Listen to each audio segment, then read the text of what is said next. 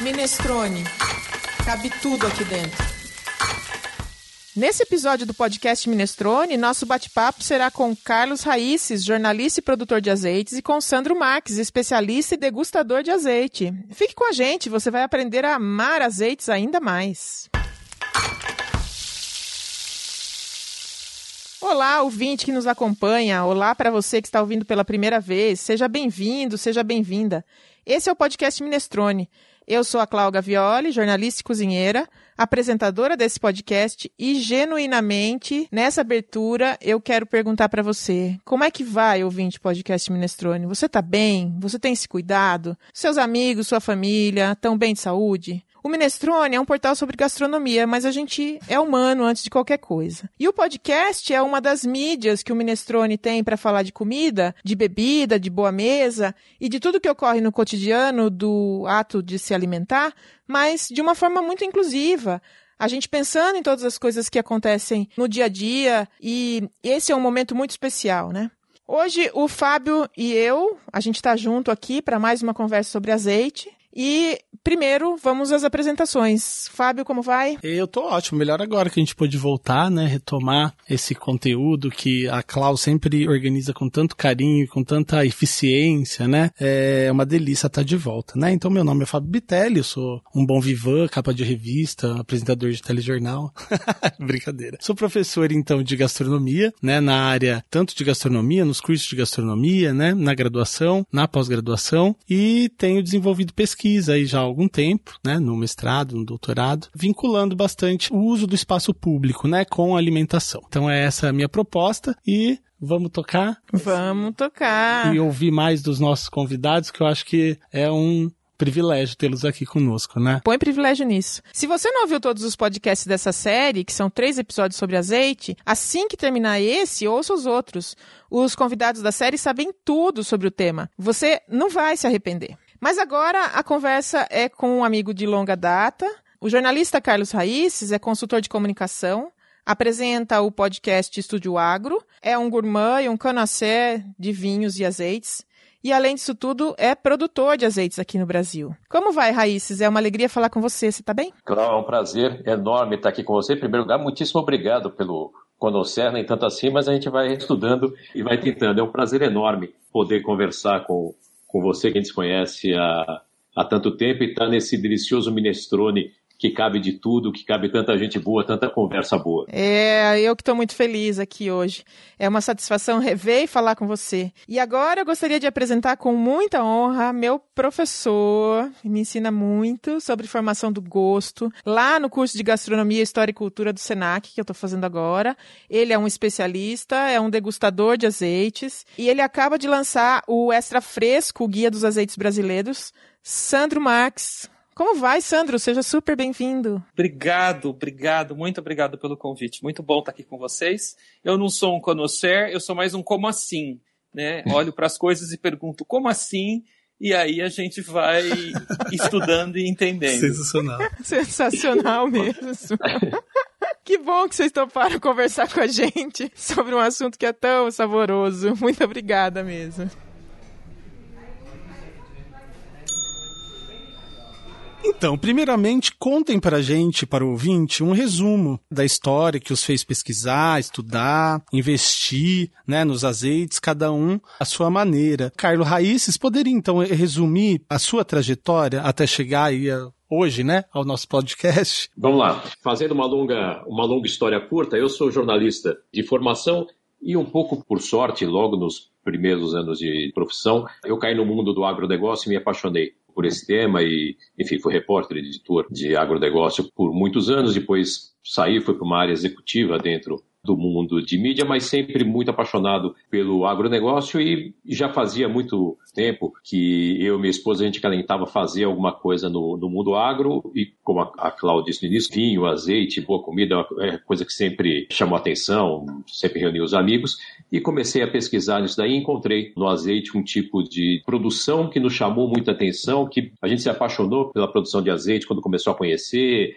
aqui no Brasil e tivemos oportunidade de conhecer algumas coisas fora também e resolvemos investir na produção de azeite, um projeto que começou há cinco anos atrás e, enfim, literalmente agora está começando a render os frutos. Mas muito rápido é um pouco essa história. Muito bom, muito bom saber que há cinco anos você está conseguindo pôr em prática, né, aquilo que você planejou. Muito bom, muito bom saber que está tá dando para colher. E você, Sandro, o que te conduziu para esse mundo dos azeites? Você é um estudioso. Pois é, eu na verdade sempre trabalhei na área de comunicação e comunicação de temas ligados à inovação. Então, sempre tive um certo treino para olhar o que está acontecendo de tendências, né? Vim parar no mundo da gastronomia, assim, o hobby virou uma profissão.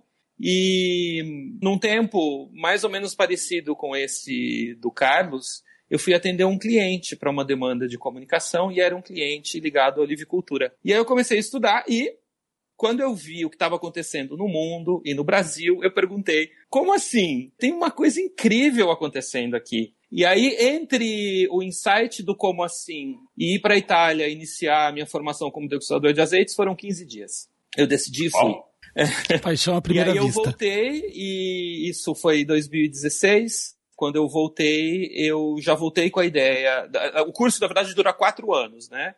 Mas na, no primeiro módulo eu já voltei com a ideia de escrever um guia de azeites brasileiros, lancei em 2017 e agora já estamos na terceira edição e aconteceu um rio de coisas nesse meio de tempo entre eu e os azeites. Olha que história boa, hein? E ainda saber que o azeite entrou na veia, assim, de um jeito avassalador, né? Muito bom. É. Bom, mas pra gente entrar então na conversa mesmo sobre produção de azeite aqui no Brasil ou em qualquer outro lugar. Vocês podem contar para gente quem são os principais produtores de azeite no mundo e os que valem realmente a pena a gente observar? Bom, o grande produtor, quando a gente fala de volume, é a Espanha. A Espanha produz uma quantidade inominável, assim, de milhões de toneladas de litros, depois seguida de Itália, Portugal, Grécia e a gente tem países do norte da África agora que estão também investindo muito. A Tunísia, por exemplo, hoje é um grande produtor, está entre os cinco maiores, inclusive com uma produção orgânica muito grande. Então, em termos de volume, são esses. E aí tem os recém-chegados, né? Outros países do hemisfério sul, África do Sul, Brasil, Nova Zelândia, até mesmo o Japão, com uma produção super pequenininha, mas que conseguiram descobrir regiões onde as oliveiras se adaptam e é possível produzir. E qual é o melhor azeite? É o português, o espanhol? Eu, assim, essa é a pergunta que começa com a polêmica, né? Eu vou deixar o Carlos dar a opinião dele, depois eu dou a minha. Vou dar um spoiler da minha. Eu tive recentemente na França, da região do Loire, estava com um mercador de vinho ali conversando com ele, tinha um, um vinho de Bordeaux que a gente estava olhando, ele falou: ah, essa é a segunda região que eu mais gosto. Eu falei: uai, por quê? Qual que é a primeira? Ele falou: óbvio, é a minha, né? Eu vou tomar as palavras dele para pensar no azeite também. O melhor, na minha opinião, opinião, é o azeite brasileiro da Serra da Mantiqueira, os gaúchos que me desculpem. Mas, obviamente, estou aqui puxando a sardinha para o meu lado. Sandro, ah. conta você. Ó, se eu for te responder do ponto de vista técnico, Clau, o melhor azeite é aquele que foi produzido mais perto de você, na safra mais recente. Porque o azeite, na verdade, é um suco da fruta. E como qualquer suco de fruta, ele se degrada. Então, quanto mais perto do produtor e mais próximo da safra, você tiver, você vai consumir um azeite de maior qualidade. Dito isso, obviamente, existem questões de tecnologia, existem países que podem estar um pouco mais atrasados, outros mais avançados. Né? A gente teve uma mudança muito grande nos últimos 30 anos na forma como o azeite é extraído. E alguns países se modernizaram mais, outros menos. Então, isso é a resposta é uma resposta mais técnica. Aí a outra é o seguinte: obviamente tem questões de preferências. Então, assim, eu tenho alguns azeites brasileiros que eu acho que a mantiqueira produz, me agradam mais os provenientes da mantiqueira, tem alguns que me agradam mais os gaúchos.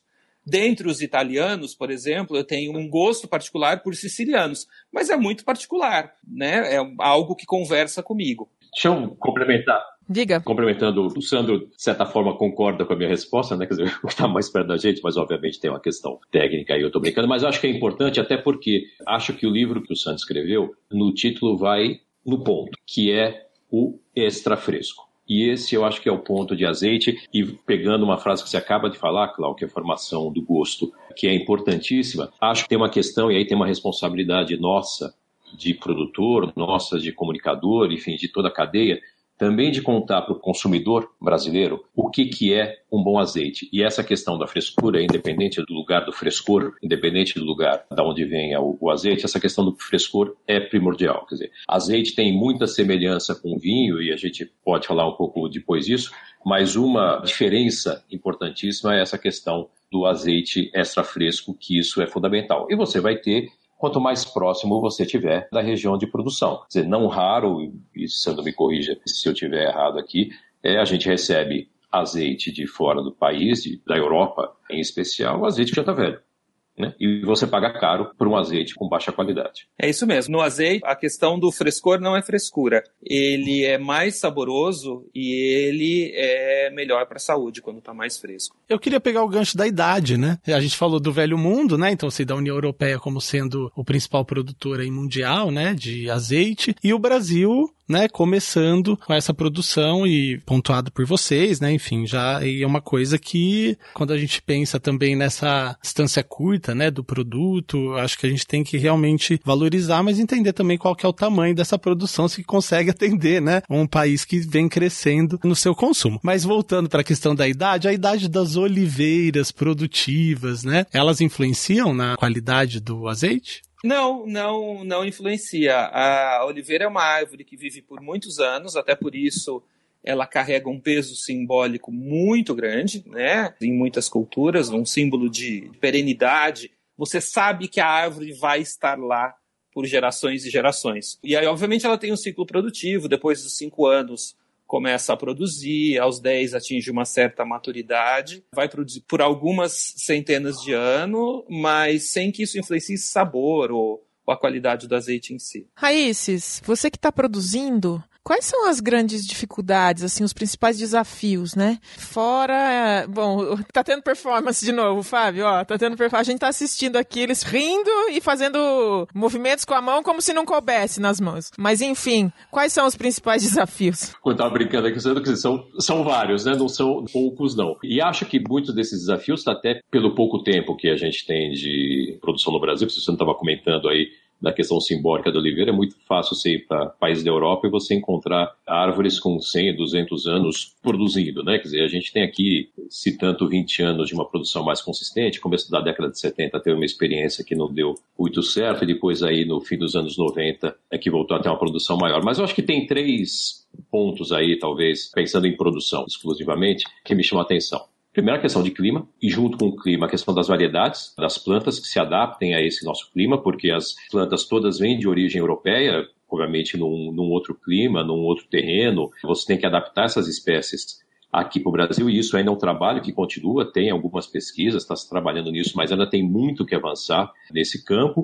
Tem uma questão de polinização, por exemplo, que é, sabe-se que é um, uma questão importante no Brasil, não se tem pesquisa sobre isso, não se sabe direito qual planta poliniza, qual, quer dizer, só para abrir aqui um parênteses, porque estamos falando de polinização, a oliveira é uma árvore que você precisa ter mais de um tipo de uma variedade de fruta para ela fazer uma polinização cruzada. Na Europa você tem variedades diferentes de plantas, você tem uma, já uma polinização natural, até porque você tem muitas regiões, muitas plantas misturadas. Isso é uma coisa que a gente apanha muito aqui no Brasil, quer dizer, falta pesquisa. Essa é uma coisa fundamental que precisa de pesquisa de campo, pesquisa de agronomia no mundo da olivicultura. Quem poliniza é abelha? Vento. O principal é o vento. A abelha ajuda, mas o principal condutor é o vento. E, e, Carlos, há uma diferença entre o azeite brasileiro e os demais, né? Se a gente considerar essas informações todas que foram colocadas. Lógico, existe a diferença por conta da produção, talvez, mas se pensar na oliveira que veio de lá, plantada aqui, deu frutos, né? É, tem assim, a gente perde alguma coisa com isso? Não, você não, você não perde. O que tem aí é um trabalho de tempo, né? Quer dizer, que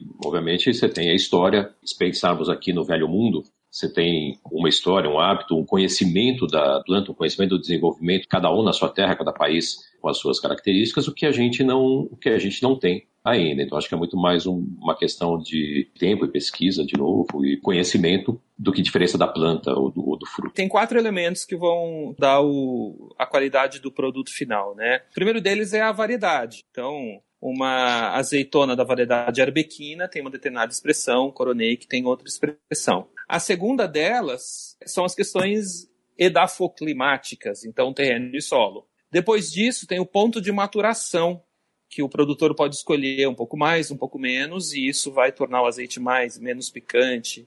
E a última delas é a qualidade da extração. Então, o produto final tem essas quatro diferenças. E aí, a gente nota que no Brasil existe uma característica de fruta que aparece às vezes nos azeites, bem, bem curiosa, na mantiqueira, particularmente, né? Mas a gente ainda precisa consolidar melhor a produção para ver de fato o que é que traz isso. É, a gente está numa fase de experiência mesmo, quer dizer, um pouco o professor estava falando aí do, da experiência dele de inovação, quer dizer, um pouco quem produz oliveira hoje no Brasil, e seja na Mantiqueira, seja no, no sul, onde, onde for, no Espírito Santo, que está começando um pouco de produção também, não deixa de ter um que aí de, de inovação, de desbravador disso, é isso. A gente vai aprendendo, vai errando e vai acertando, vai aprendendo com os erros. Qual que é o melhor clima e o melhor tipo de terra para plantar azeitona? A gente precisa de terra alcalina, bem alcalina. Isso é uma questão com os solos brasileiros. Os solos precisam sempre ser corrigidos para se tornarem mais alcalinos. Precisa de frio, precisa de uma de uma constância de frio aí. Os números variam, mas a gente pode usar um número mágico de 400 horas de frio para ela hibernar e depois produzir. Mas fundamentalmente tem uma questão que é essa que o Carlos comentou no final, que é na época da floração a gente não pode ter clima muito úmido porque o pólen pula para o ar, incha e cai em vez de passar para outra árvore. Isso é uma das grandes questões que afetam nossa produtividade aqui no Brasil, particularmente na Mantiqueira. Eu tenho um filho, né, um enteado, que está pensando em plantar oliveiras na região da Chapada Diamantina. Será que está fazendo uma loucura? Bom, tem altitude? 1.200 metros de altitude? Imagino que sim. Chapada, né? É alto. Tem frio? Tem frio. 400 horas de frio? Por ano, constantes? É, não é calor como o Salvador, né? Muito longe disso, porque é alto, então não é calor. Sei lá, é, foi uma, uma dúvida. Até... É, essas seriam as condições básicas. O solo você ainda consegue tratar um pouquinho. Uhum. Isso se não pegar um, dizer, pegar esse ano, por exemplo, o que deixa a planta maluca, e a gente está vivendo um pouco esse ano, você tem um frio irregular, é. como a gente está tendo, onde você tem uma noite mais fria, e pode até chegar no ponto de frio que ela precisa, e no dia chega a 20 graus. Né? E esse é um problema que a gente tem com, as plantas. As plantas vão ficando malucas, ela não entende exatamente o, o sinal que a natureza está dando para ela, né? se é inverno, se ela está indo para primavera, para onde vai. Isso afeta muito a produção. E pensando ali na chapada, se você tiver não, uma não constância de frio também pode ser um problema. A oliveira no Brasil, ela vai para quermesse, né? É, tá frio, é mentira. Chegou o verão, é mentira. É muito bom. É, é ela vai pra quadrilha. É.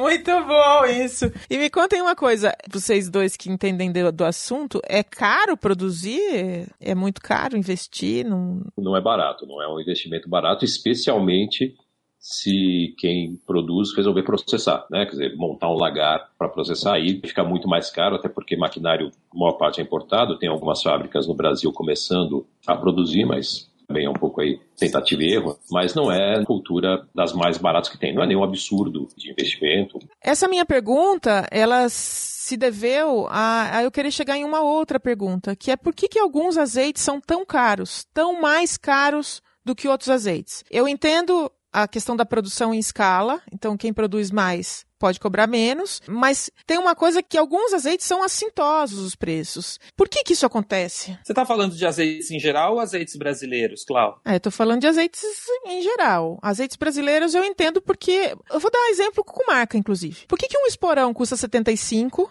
e um andorinha custa 16? De fato, a produção do azeite de maneira geral, todo esse processo que o Carlos estava contando não é, não é barato, tá? Bom, no Brasil particularmente, eu vou falar pelo Brasil, que é o que eu, enfim, me debrucei muito nos últimos meses para escrever o livro, né? A gente tem uma questão de produtividade baixa das árvores. Então, enquanto a gente não dominar a produtividade das árvores, por árvore, né? Enquanto eu não chegar a 30, 40 quilos de azeitonas por árvore, o meu custo total continua muito alto, então o custo unitário do azeite também continua alto, né? Com relação a azeites importados, eu acho que tem até alguns paralelos com o mundo do vinho. Algumas coisas é uma questão de qualidade, então a qualidade pode ser inferior e o preço ser mais baixo. E algumas coisas têm uma questão de marketing, de se precificar um azeite em um determinado ponto para que o consumidor tenha uma, percepção de qualidade. Aí pode ser que ele tenha qualidade ou não, aquela história, né? Tem vinho de 100 reais que é extraordinariamente bom e tem vinho de mil reais que é bom e só custa mil reais para causar a percepção de extraordinariamente bom. É, e acho que tem isso e tem a questão de um pouco questão de mercado aí que a gente volta à questão do azeite fresco ou não e, muitas vezes não se fala. Eu não sei para quem é mais velho como eu, há muitos anos atrás apareceu no Brasil o famoso vinho branco de garrafa azul. Brincava-se que era o seguinte, ele era um vinho alemão que a indicação geográfica de origem dele começava no norte da África e terminava na Groenlândia. Qualquer coisa de uva branca que aparecesse, eles pegavam e faziam aquele vinho. Custava barato, era óbvio que custava barato. Tem caso na Europa, isso está comprovado, que teve país que conseguiu exportar muito, muito mais do que existe de árvore naquele país para produzir azeite, mesmo que tivesse tido uma superprodução naquele país. É óbvio que o azeite não era daquele país, era azeite trazido de outros lugares, sabia-se ali que era do norte da África, que vinha azeite de menor qualidade. Então você também tem uma questão que às vezes você tem um azeite mais barato, onde você tem uma mistura lá dentro que você não sabe exatamente o que, que tem dentro daquela garrafa, muito menos qual é a idade e a qualidade do azeite. Para você ter uma ideia, na Europa, na Espanha, particularmente, eu cheguei a, a, acompanhar isso, que seria ali o órgão de proteção de defesa do consumidor, alguma coisa parecida que tem com isso. A cada seis meses, vai ao supermercado, colhe garrafa de azeite e verifica se aquele azeite é extra virgem ou não. E se não for, toma multa o mercado e toma multa o produtor porque ele tinha que ter avisado quando acabava o limite uma multa pesada. Então, tem aí nessa questão de preço, tem marketing, tem muita coisa, mas também, de novo, tem uma questão de o consumidor brasileiro entender o que, que é um bom azeite e o custo que tem isso. E você sabe que tem um dilema para os produtores, e aí particularmente os produtores brasileiros que produzem um volume menor, que é o de regular o escoamento dessa produção. Né? Então, assim, faça um azeite. Se eu vender tudo até julho, eu não tenho como vender até a próxima safra, que é março. Mas se eu estico muito e não vendo, aí eu já tenho uma nova safra e aí tem um azeite velho. É um dos dilemas que o produtor enfrenta, além da produção. Como que é feita a distribuição, por exemplo, de um azeite brasileiro que tem uma tiragem tão restrita, né? Na minha cabeça de leigo, né, eu fiquei comparando com vinho, né? A gente tem ótimos vinhos, né, no sul do país, mas eles não alcançam nem a região sudeste, né, praticamente. Tem alguns vinhos que param ali no comecinho do Paraná, né? A safra não chega aqui, né? Então eu fico imaginando como que esses produtores, né, brasileiros da Serra da Cantareira Cantareira ou do Sul que seja, da Mantiqueira, desculpa. Como que eles distribuem, né? E também garantem a linearidade de distribuição, né? Porque também tem isso, um dia eu compro, mas depois eu volto, não tenho mais o produto, né? Como que a gente lidar com o mercado nesse sentido, né? Na Serra da Mantiqueira, que a gente busca fazer muito é venda local. Quer dizer, é trabalhar com lojas, vendedores locais para vender o produto lá, até porque não tem um volume tão grande para você sair distribuindo para todo o mercado. Não que você não possa encontrar bons azeites da Serra da Mantiqueira em mercados, tem sim, e conforme o volume for crescendo, desejamos que tenha cada vez mais para todo o público no, no mercado. Mas ainda tem uma venda mais restrita e é uma venda que se busca muito fazer a venda regional ou venda para lojas gourmet dos grandes mercados, São Paulo, Rio, Belo Horizonte, enfim, das grandes capitais. E nesse caso, daria para cooperativar, por exemplo, ou não? A resposta entre sim e não é sim. Que dada a questão aí, aí eu acho que entra numa outra, num outro problema, que é a questão de cultura nossa, que é a cultura de cooperativa no Brasil não é muito difundida e, enfim, tem aí uma série de... Aquela competitividade que as pessoas têm, os produtores do azeite têm também? É vaidade mais do que competitividade, eu acho. Raízes. E aí eu suspeito para isso. Cooperativa sempre foi um, um, caminho que, enfim, que eu gosto e, e, não só no azeite, isso da minha época de repórter, editor de agro. Mas tem uma dificuldade. Não é uma conversa simples, não. Você cooperativar. Que faria, no meu ponto de vista, faria sentido até porque, volto a um ponto que a gente comentou atrás, maquinário e tudo isso é caro, especialmente os um de boa qualidade. Sabe-se que máquinas pequenas você perde na extração, enfim, no percentual de azeite, de qualidade. Tem uma série de questões, mas é um tema que não é comum e aí não é só para azeite, não. Aí volta a questão de cultura no Brasil. A gente conta nos dedos de uma mão grandes e boas cooperativas. De mamão estou exagerando, mas como forma de, de, expressão, você conta, são poucas as cooperativas que dão certo e que funcionam. O café, me parece que é quem melhor trabalha com com a questão de cooperativa. Na questão farm to table, aqui eu queria perguntar da produção do azeite direto do produtor para o restaurante. Esse é um caminho? Sim e não. E hoje é mais não do que sim dentro do controle orçamentário estrito que os restaurantes têm, sempre existe a alegação de que o azeite pesa muito, então ele não consegue colocar nos custos para cozinhar e acaba não colocando à mesa. Alguns chefes têm colocado e têm tido ótimos resultados, porque os clientes vão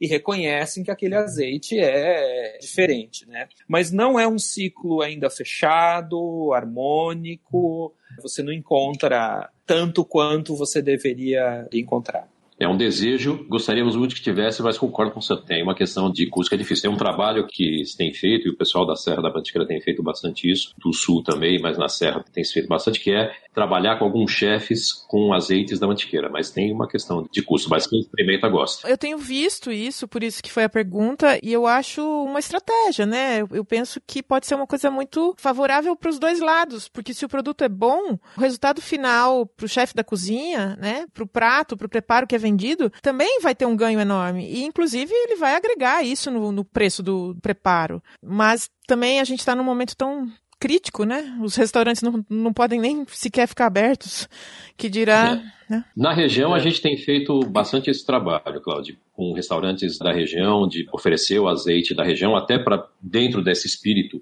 de produção de Serra Mantiqueira, então restaurantes que estão lá servindo azeites da Serra da Mantiqueira, azeites de muito boa qualidade, de novo, o público que vai adora.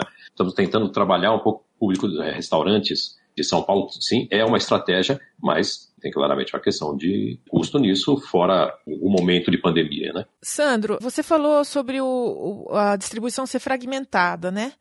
Eu posso acreditar, diante disso, que existe uma barreira imposta pelos grandes produtores contra os pequenos? Eu acho que não chega a esse ponto, até porque o nosso volume é muito pequeno. Eu vou dar um número que é importante para estruturar a nossa conversa. A gente importou em 2019 86 mil toneladas de azeite e nós produzimos por volta de 200 toneladas. Então, é 0,3 desse volume que a gente importou, a gente produziu 0,3.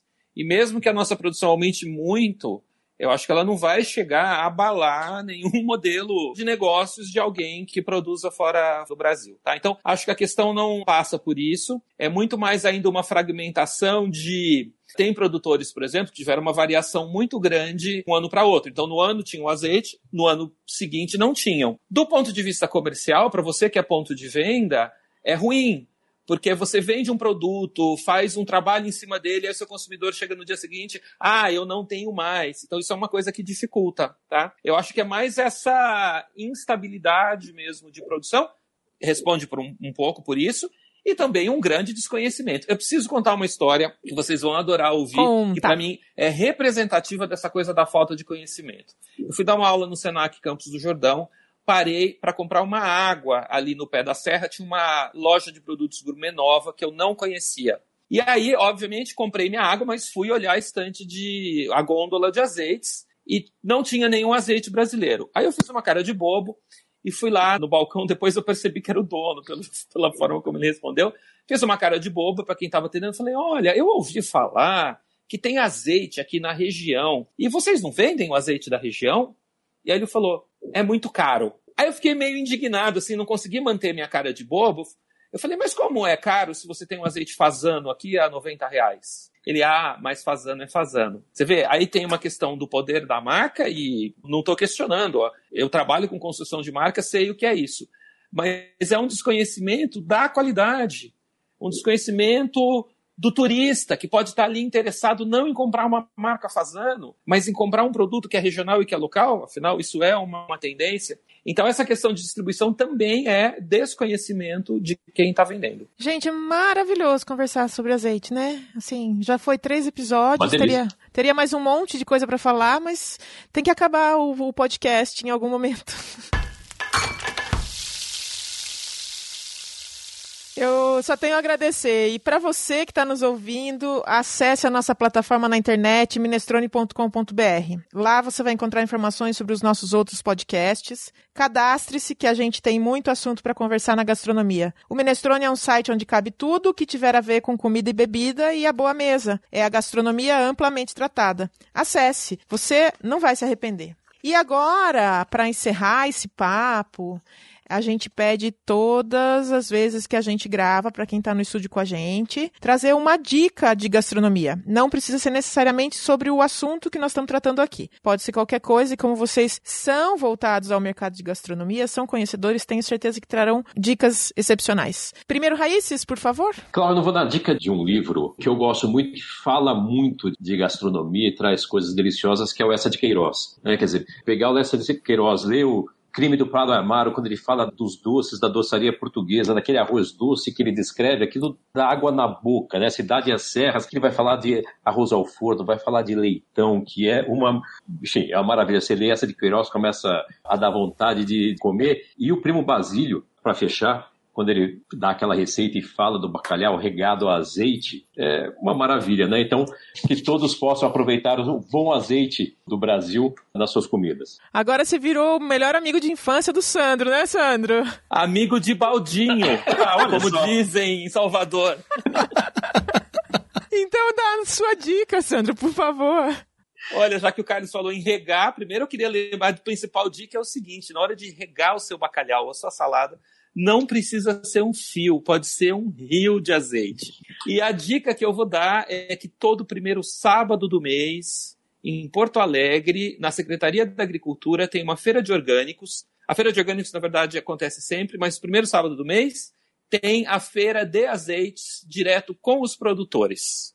Então é um lugar para você conhecer produtor e comprar o azeite extra fresco. Maravilha! Só notícia boa aqui que a gente dá, hein? E você, Fábio, conta aí a sua dica. Então, ao longo da nossa conversa me ocorreu, eu sou um grande frequentador desses territórios mercantis da cidade de São Paulo, né, dos mercados públicos, dessas, desses espaços, né, que tem algumas características específicas. E aí me ocorreu assim, que a zona cerealista, né, é um, é um, lugar que às vezes a gente menospreza em detrimento, principalmente o turismo, né, o turista, né, em detrimento ao mercado central, ao mercadão, mas ali eu acho que é um bom começo, né, pessoal, para conhecer um pouquinho de azeite, assim, porque tem uma variedade grande, né, talvez alguns rótulos mais simples, assim, não, ah, já tô vendo que uma cara de negação, não, então não, gente, então vão comprar grãos, né, assim, uma variedade grande de grãos, ó, isso, isso daí, beleza, beleza. Então Até fica aqui. grão, ó, Fabio, ó, grão vai super bem com azeite. Aliás, para quem quer uma dica para aprender a harmonizar azeite, compra grão, grão de bico, vai na zona cerealista, compra grão de bico, compra dois ou três azeites diferentes, compra lá, compra em outros lugares, compra azeite brasileiro Grão de brico ele é saboroso, mas ele é uma base neutra e é uma delícia para você perceber as diferentes nuances dos azeites. Aí, complementou minha dica, pessoal. Muito obrigado. Senão ia passar vergonha aqui. Muito bem. Também tem uma dica. Eu quero falar sobre um podcast que chama Olhares. Olhares Podcast é um podcast feito pela Aline Hack e é um podcast sobre mulheres, mas na verdade ela tem um episódio específico, que é o número 65, que se chama Café com Feminismo. É uma entrevista feita com a Kelly Stein, que é do portal Cofia, que já foi citado aqui no episódio gravado com a Luísa Burley sobre café. Para quem não ouviu o episódio sobre café, ouça vale a pena, é um episódio duplo e vale a pena ouvir. E esse episódio sobre café com feminismo conta um pouco da história das mulheres na produção do café durante todo o período colonial brasileiro e tudo o que aconteceu com as mulheres nessa produção. Muito bem. Agora, para encerrar mesmo, a gente criou aqui no Minestrone a hora do jabá. Então, Raízes, começa você. Vamos lá. Minha propaganda pessoal, então, por favor, consuma muito azeite brasileiro. Primeiro, porque é bom. Segundo, que é fresco, está perto de você. E ouçam também um outro podcast que chama Estúdio Agro, que é o podcast que eu faço com o Bruno Blech, onde a gente trata de agronegócios, enfim, de vários temas do mundo do agronegócio.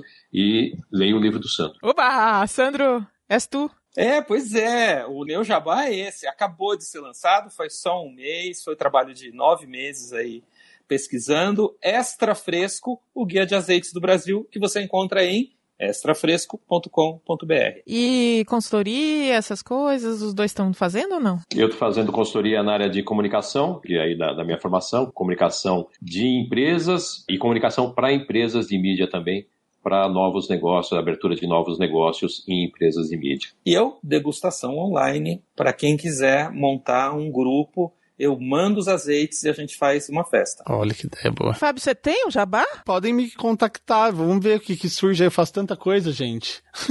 eu vou dar um jabá do Minestrone em primeira mão, tá? Ah. O Minestrone vai ter um clube de assinaturas Minestrone. E aí, Raízes, a gente vai poder mandar para quem assinar bons azeites. Por favor, Clau. Até porque aqui. no minestrone cabe tudo que é bom, não é? Foi isso que eu aprendi. Muito bom. Foi maravilhoso falar com vocês. Que alegria. Gostaria de abraçá-los, mas a gente está à distância, é uma condição, mas estamos aqui nos abraçando, mandando coraçõezinhos feitos com a mão. Muito obrigado por vocês participarem. Muito obrigado ao nosso ouvinte, à nossa audiência do podcast Minestrone. Também agradeço ao Fábio que está aqui comigo do meu lado e a Andréia, que é a nossa outra apresentadora, Andréia Faltim. E até o próximo podcast Minestrone. Muito obrigada. Abração, pessoal. Obrigado. Tchau, obrigado. obrigado a vocês.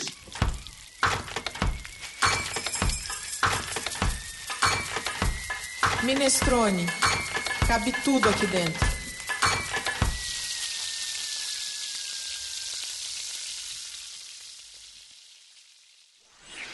Esse podcast foi editado por Domênica Mendes.